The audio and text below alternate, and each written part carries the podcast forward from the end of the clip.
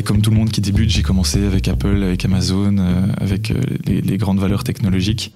Je pense que ce qui est fantastique avec la technologie, c'est qu'il y a toujours un nouvel entrant avec une nouvelle idée. Donc je pense que la technologie en, en, tant que secteur, ça va toujours continuer à grimper parce que justement, c'est des innovations technologiques qui avancent notre société et qui changent vraiment le monde. À long terme, en tout cas, ça va continuer à prendre de la valeur. La technologie est partout, elle est dans chaque interaction du quotidien. Je ne vois même pas comment ce serait possible que la big tech ne soit pas dans le top. Ça fait quoi? Ça fait plus de 15 ans que Tesla existe? Je pense pas que ça va s'effondrer demain. Maintenant, je n'ai pas de boule de cristal. Bonjour, c'est Bruno Ravescott. Vous écoutez Tracker, le podcast de l'écho qui éclaire les nouveaux investisseurs.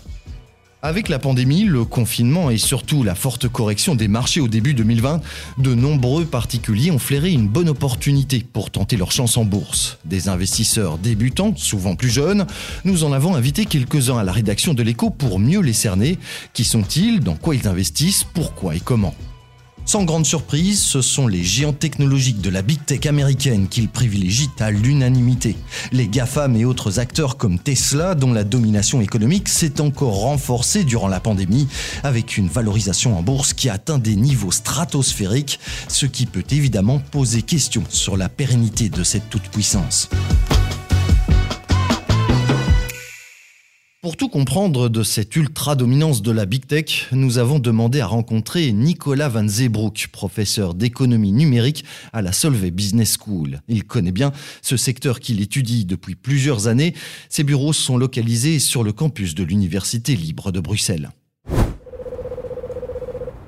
Bonjour Monsieur Van Zeebroek. C'est bien vide évidemment ici. En profiter pour prendre un petit peu de gel. Vous voulez faire ça dans le bureau, dans mon bureau, ou bien plutôt ici que les investisseurs, les néo-investisseurs, on va dire, commencent par s'intéresser ou s'intéressent naturellement au, big tech n'a pas grand-chose d'étonnant. D'abord en raison de la visibilité médiatique de ces entreprises. Euh, et ensuite en raison euh, aussi de leurs cours de bourse qui euh, sont à des niveaux qui montrent qu'il y a un vrai enthousiasme très très large pour ces entreprises. donc beaucoup d'investisseurs, y compris expérimentés, croient dans l'avenir de ces entreprises en n'oubliant pas que la frénésie big tech, elle est non seulement liée à la pandémie, mais liée aussi aux, aux immenses quantités de liquidités qu'on a déversées sur les marchés et qui n'ont d'autre endroit pour aller se loger que là. Les big tech ont bénéficié effectivement d'un appel d'air énorme pendant la pandémie parce qu'elles se sont avérées parmi les entreprises les plus résilientes euh, elles ont même affiché une croissance parfois assez insolente euh, depuis le début de la pandémie, pour des raisons assez compréhensibles, parce qu'on a tous basculé dans un monde digital, et donc forcément, les, champions du digital, euh, c'était les, les fournisseurs de solutions indispensables. Ça, ça pourrait s'estomper, cet effet-là pourrait un petit peu, un petit peu s'estomper. Mais il va être compensé, je pense, par l'ancrage, l'emprise durable que, les big tech ont justement réussi à, à grappiller encore dans l'économie réelle. Et le fait que pendant cette période de pandémie, on a encore accru un peu plus la dépendance des entreprises par rapport au big tech. Et ça, je pense pas que ça va s'éroder euh, nécessairement du jour au lendemain parce que la pandémie serait, serait derrière nous. À quels acteurs fait-on précisément référence lorsqu'on parle de la big tech? Peut-on par exemple y inclure un constructeur automobile comme Tesla, dont la valorisation en bourse s'est également envolée? Au fond, c'est quoi une valeur technologique? Ben, À la base, on pourrait dire une valeur technologique, c'est une entreprise qui, qui, fait de la haute technologie, donc la technologie de pointe. Alors, il se trouve que dans la définition qu'on utilise en général dans le, euh, je dirais dans, dans, dans le domaine de l'investissement, on entend par là la technologie digitale. Donc ça, c'est un premier filtre, c'est de regarder les entreprises qui sont a priori dans la technologie digitale. Alors vous pouvez mettre évidemment les GAFA dedans, ça tout de suite. Vous pouvez certainement rajouter les Netflix, les Airbnb, les Uber. Euh, Tesla est un cas intéressant parce qu'on est en général dans le même panier que les trois précédentes. Or, c'est d'abord une entreprise qui euh, fabrique des véhicules et euh, qui fabrique des véhicules électriques. Mais. Alors simplement, ce qui se passe, c'est que Tesla a poussé la digitalisation assez loin à la fois au niveau de la voiture elle-même, donc du produit, et à la fois au niveau de ses processus de fabrication. Je pense que la, vraie différence est de quelle manière est-ce qu'on les valorise, c'est-à-dire quel est le modèle de valorisation qu'on applique dessus. Et les valorisations de Tesla ne peuvent se comprendre, et d'entreprises pareilles, que si on applique une, une logique de plateforme, c'est-à-dire qu'on pense que la valorisation doit tenir compte d'effets de réseau. Et ça, ça, explique effectivement des valorisations qui peuvent être délirantes. Alors cette logique, elle est très très claire pour les GAFA, elle est assez claire pour euh, les Airbnb et les, euh, Uber et, euh, et consorts et Netflix. Pour Tesla, c'est un tout petit peu moins évident parce qu'il y a une intensité capitalistique que vous ne retrouvez pas chez les autres. La force de Tesla, c'est d'avoir réussi à se faire euh, passer non pas pour un fabricant d'automobile, mais pour une entreprise digitale, en ayant effectivement euh, remplacé à peu près euh, tous les tableaux de bord par l'équivalent d'une tablette finalement, et, avoir une voiture qui se met à jour, et avoir en fait appliqué des codes qui sont plutôt, plutôt des codes du digital et les avoir transposés dans le monde de l'automobile, ce qui donne une perception d'un produit qui est davantage digital qu'une voiture traditionnelle. Cela étant, vous voyez bien que tous les fabricants d'automobiles sont mal quand la chaîne d'approvisionnement des puces électroniques s'arrête donc il y a de l'électronique et, du digital dans toutes les voitures aujourd'hui, mais peut-être encore un peu plus chez Tesla. Je pense néanmoins que la particularité, c'est que Tesla a provoqué le genre de rupture dans l'industrie traditionnelle de l'automobile que ce que Airbnb et Uber ont euh, introduit comme rupture dans le secteur de l'hébergement ou des transports. Et c'est pour ça, je pense qu'on leur applique ce prisme-là en, réalité, euh, sans peut-être nécessairement toujours se demander si le modèle est tout à fait identique, ce qui n'est probablement pas le cas. Cette ultra-dominance de la big tech peut-elle encore perdurer indéfiniment? Pour Nicolas Van Zeebroek, rien n'est jamais acquis d'avance, surtout dans ce secteur. On peut évidemment se demander quand ça va s'arrêter et à quel moment cette dominance va être euh, un petit peu remise en question. D'une certaine manière, je dirais que les, choses peuvent aller beaucoup plus vite que ce qu'on imagine. Si vous songez à la vitesse à laquelle, euh, à laquelle Facebook a remplacé MySpace, par exemple, à la fin des années 2000, si vous regardez la vitesse à laquelle Apple a éclipsé BlackBerry et Nokia, on se dit que, que les lignes peuvent bouger et, que donc il peut y avoir des basculements parfois plus rapides que ce qu'on imagine. Alors ce qui donne par contre un avantage comparatif assez durable, assez pérenne à ces, à ces entreprises euh, big tech, euh, c'est euh, d'une part, comme je le disais tout à l'heure, c'est leur capacité d'investissement qui leur permet de faire de la veille et d'acheter tout concurrent qui a des velléités menaçantes.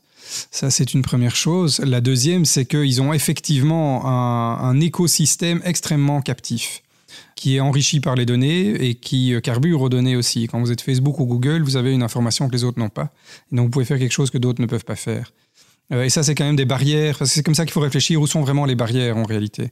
Apple a construit un écosystème très captif aussi euh, et capitalise dessus. Et puis Microsoft a toujours eu un écosystème très captif autour de Windows. Maintenant, il est en train de bouger plutôt autour d'Azure. Mais, donc voilà, la question, c'est si on arrive à créer un écosystème qui est tellement captif que euh, cette masse devient assez euh, inerte et ça devient très difficile de la déplacer? Je pense pas que ce soit impossible, mais je pense qu'il y a quand même des bases pour les faire durer euh, encore quand même pas mal d'années. Sauf si, sauf si le régulateur s'en mêle et décide à un moment de, sonner le haut-là et de sonner la fin de la récré. Je crois qu'on ne peut que se réjouir du fait que le régulateur s'intéresse de près à la question, parce qu'on est factuellement dans une situation où le pouvoir des, des GAFA est devenu extrêmement important et donc ne rien faire n'est probablement pas une bonne solution. Ce cas, c'est que les planètes semblent s'aligner petit à petit parce qu'on a une convergence de vues petit à petit entre les États-Unis et l'Europe sur un certain nombre de sujets liés à les régulations des big tech. Et donc, il commence à avoir un peu des ennuis des deux côtés de l'Atlantique, ce qui est euh, un signe qu'on avait vu aussi quand Microsoft a vraiment commencé à avoir des ennuis. Euh, le DOJ américain s'y est intéressé au même temps que la Commission européenne. Et une espèce de, force comme ça simultanée qui, a, qui, a, un peu forcé Microsoft à se remettre en question. Est-ce que ça irait jusqu'à un, jusqu'à un démantèlement? On en a parlé à l'époque de Microsoft aussi, on l'a pas fait. Je suis pas sûr qu'on irait aussi loin que cela. Et je suis pas sûr que ce soit le législateur lui-même qui va finalement, ou même le pouvoir judiciaire, qui va vraiment imposer une rupture plutôt que mettre une telle pression qu'il va y avoir un changement des comportements et un changement de, dans la manière de, se comporter sur le marché. Ce qu'on a très bien vu chez Microsoft après leurs ennuis en réalité. Euh, ils, ont, ils ont été beaucoup plus prudents dans leur manière de, prendre pied dans des nouveaux secteurs après, euh, après leurs ennuis si on veut continuer à, avoir des bénéfices euh, grâce à la bourse, c'est important de miser sur ces valeurs-là. Mais d'un autre côté, je sais au fond de moi qu'un jour il y aura un problème avec ces valeurs-là. Mais je ne sais pas quand. C'est un petit peu un paradoxe. On est obligé de compter sur elles, même si on sait qu'à un moment, il y aura un souci. Je pense que leur domination sera amenée à rester en tout cas sur le moyen terme, puisque c'est clairement dans ces secteurs-là où l'investissement est quand même assez important. Ce que je continue toujours à faire depuis mes 18 ans, c'est à connaître ce que j'achète et n'acheter que ce que je connais. Ça, c'est vraiment quelque chose que je conseille à toutes les personnes comme moi qui ne sont pas des traders professionnels. C'est de, de savoir ce que vous achetez. Puis aussi au niveau des valeurs, j'ai acheté Apple parce que j'aimais Steve Jobs. J'adore euh, la philosophie des produits Apple et de son fondateur, donc j'achète du Apple. Mais sur base de quoi peut-on juste prétendre que la big tech serait survalorisée? Dans le jargon financier, on parle en général de rapport court-bénéfice pour évaluer la cherté d'une action. De quoi s'agit-il? Comment ça fonctionne? Et qu'est-ce que ça dit au juste pour les grandes valeurs technologiques? Pour y répondre, nous avons invité un expert dans les bureaux de l'écho à Tour et Taxi, Vincent Juvin, s'il est stratégiste chez JP Morgan Asset Management, le pôle de gestion d'actifs de la première banque américaine. En ce qui concerne le rapport court-bénéfice, euh, si je devrais prendre un peu une métaphore, donc c'est un élément de valorisation. Imaginons par contre, par exemple, pour les, Belges qui ont une, brique euh, dans le ventre, comme on dit souvent, qui investissent dans l'immobilier pour louer un bien immobilier, c'est-à-dire que vous allez acheter un appartement que vous allez louer pendant X années, il faudra X années de loyer pour rentabiliser votre investissement je pense qu'on est au-delà de 20 ans de loyer pour rentabiliser l'achat, en tout cas d'un bien immobilier. Eh bien, sur les marchés d'actions, c'est à peu près le même principe. C'est-à-dire qu'on va regarder le prix qu'on paye aujourd'hui pour acheter cette action et les bénéfices qui sont attendus. Hein. On va regarder sur 20 ans, regarder sur les 12 prochains mois et on va faire un ratio entre ces bénéfices attendus au cours des 12 prochains mois et euh, le prix qu'on paye aujourd'hui. On va regarder l'évolution de ce ratio dans le temps et ça va nous donner, en tout cas, un indicateur de cherté absolue ou relative de cet investissement. Alors, par exemple, prenons le cas de l'indice phare aux États-Unis, le plus gros indice mondial, le S&P 500. Il se négocie actuellement à 22 fois les bénéfices attendus au cours des 12 prochains mois. C'est plus cher que ce qu'on a connu depuis 1990 à nos jours. Hein, si on prend des, des moyennes longues, à peu près 25% plus cher sur le S&P 500. C'est une donnée qui permet en tout cas de comparer la cherté des marchés d'actions par rapport à d'autres types d'actifs. Encore une fois, l'appartement que le Belge convoite ici à Bruxelles ou, ailleurs, euh, un actif obligataire ou autre. Alors maintenant, il faut toujours observer cela de manière relative, donc on voit la cherté d'une action par rapport à ses bénéfices attendus dans les prochaines années, mais cherté relative par rapport aux, actifs alternatifs, notamment les actifs obligataires. On est dans un contexte de taux qui est particulièrement bas depuis plusieurs années, du fait en tout cas de récession à répétition, hein, depuis 2008 euh, avec la grande crise financière, 2012-2013, on a évidemment la, crise en Europe, la crise de la dette souveraine, on a maintenant cette crise du Covid, ce qui fait que les banques centrales maintiennent des taux très très bas. Et évidemment, euh, ça, c'est un élément qui vient gonfler les prix qu'on paye pour les actifs euh, à la fois immobiliers mais les actifs euh, actions parce que il faut savoir que pour valoriser, définir ce prix, on va actualiser évidemment les bénéfices futurs. La remontée des taux d'intérêt américains au début de cette année a lourdement pesé sur les performances du secteur en bourse. La perspective d'un déconfinement soutenu par les vaccinations contre le Covid favorise les actions les plus matraquées pendant la pandémie au détriment des grands gagnants. La question est évidemment quelle sera la direction des taux euh, dans les semaines et les mois à venir? Et c'est ce qui a finalement créé pas mal de remous en ce début d'année, où on a vu que bah, le secteur technologique, hein, qui affiche un rapport court-bénéfice élevé euh, du fait de cette faiblesse des taux, eh bien, a mal réagi évidemment à l'augmentation des taux qu'on a pu euh, observer depuis le début de l'année. Ça fait penser aux investisseurs que ça va avoir un impact négatif sur les prix de ce secteur et dès lors, ils délaisse ce secteur. Mais ce sont des secteurs où il y a potentiellement une grande variabilité, en tout cas dans les perspectives bénéficiaires futures. Et je pense que c'est ça qui est finalement, in fine, plus important que les taux, puisque historiquement, c'est vrai qu'on voyait dans le secteur technologique, on le qualifiait de secteur de croissance, c'est-à-dire c'est un secteur qui finalement payait relativement peu de dividendes à ses actionnaires, mais finalement réinvestissait l'ensemble de ses bénéfices dans son appareil de production, dans sa croissance future. C'est des secteurs qui aussi traditionnellement utilisaient assez fort l'endettement pour financer cette expansion et cette croissance, et dès lors étaient potentiellement plus sensibles au mouvement des taux d'intérêt. Maintenant, il faut bien se rendre compte que lorsqu'on parle des big tech actuellement aux États-Unis, hein, hein, les GAFA, les FANG ou que sais-je, ce sont des entreprises qui finalement sont très peu endettés sont dans des situations de cash tout à fait favorables. Quelque part à la marge, on peut dire aujourd'hui que les grosses entreprises technologiques elles pâtissent certainement de la hausse des taux en bourse du fait de cet élément de valorisation qu'on vient d'évoquer, mais sur leurs revenus, les taux d'intérêt viennent plutôt euh, ici les, aider. Enfin, en tout cas, pour citer des exemples, notamment les Apple de ce monde, ont des situations en cash qui sont tout à fait euh, hallucinantes, qui leur permettent de réaliser des acquisitions tout à fait euh, importantes. Donc, elles sont moins sensibles termes de leur rentabilité au taux d'intérêt que les entreprises de croissance ou technologique ne l'étaient par le passé. Donc cette sensibilité est moindre, l'impact des taux est davantage sur cet élément de calcul de valorisation aujourd'hui, l'actualisation de ces bénéfices futurs qui sont hautement incertains, comme dans tous les secteurs, mais peut-être davantage dans le secteur technologique, parce qu'il y a des business qui sont tout à fait nouveaux et émergents, dont on a du mal à dire s'ils existeront encore en l'état dans 10 ou 20 ans. Ce mouvement de rotation sectorielle signifie-t-il la fin de la dominance de la big tech en bourse? Pour Vincent Juvins, le secteur dans son ensemble est encore promis à un bel avenir début des années 2000, on pensait à l'avènement de l'économie, euh, Internet et autres. Ça a mis quelques années à se mettre en place. Maintenant, depuis 10 ans, et avec l'accélération de 2020, c'est en place. Ça reste quand même une industrie encore assez jeune, qui doit, je dirais, en tout cas, euh, euh, trouver sa place dans son écosystème, et cette régulation aura lieu.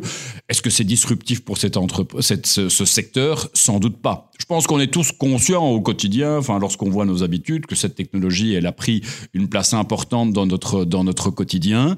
Ma conviction, en observant en tout cas mes, mes, mes contemporains, euh, modestement mon environnement direct, est que euh, la technologie sera encore davantage utilisée dans le futur et que dès lors, régulation, fiscalité sont des éléments qu'il faut tenir en compte et les investisseurs, c'est leur boulot, c'est de faire la part, euh, séparer le bon grain de livret, voir qui sera le plus ou moins affecté par ces développements. Mais le, le cas structurel pour être exposé à la technologie pour les épargnants belges, pour moi, il est là et il faut parfois accepter de payer un peu plus cher pour des entreprises de qualité qui seront capables, en tout cas, d'être les gagnantes de demain en termes de production de résultats. Et dès lors, ce court-bénéfice aujourd'hui qui peut paraître un, parfois un peu inconfortable parce qu'on paye un peu plus cher pour un secteur technologique, se justifie à l'aune, en tout cas, des perspectives futures qu'on peut avoir sur ce secteur. Le secteur technologique ne devrait certainement pas de sitôt perdre son attrait, tant ces avancées se sont encore révélées plus indispensables que jamais durant la pandémie. La prudence reste toutefois de mise face aux fortes valorisations de certains acteurs.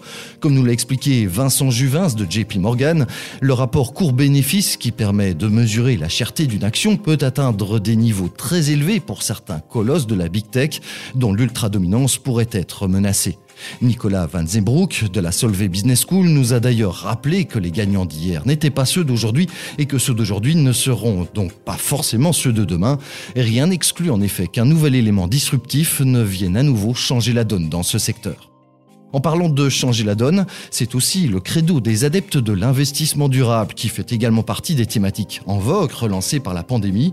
On s'y penche dans votre quatrième épisode de Tracker que je vous invite à découvrir sans tarder sur votre plateforme de podcast favorite.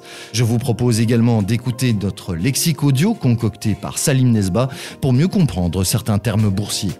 C'était Bruno Ravescott pour Tracker, un podcast de l'écho réalisé par Nicolas Baudou et préparé avec Salim Nesba et Nicolas Becquet.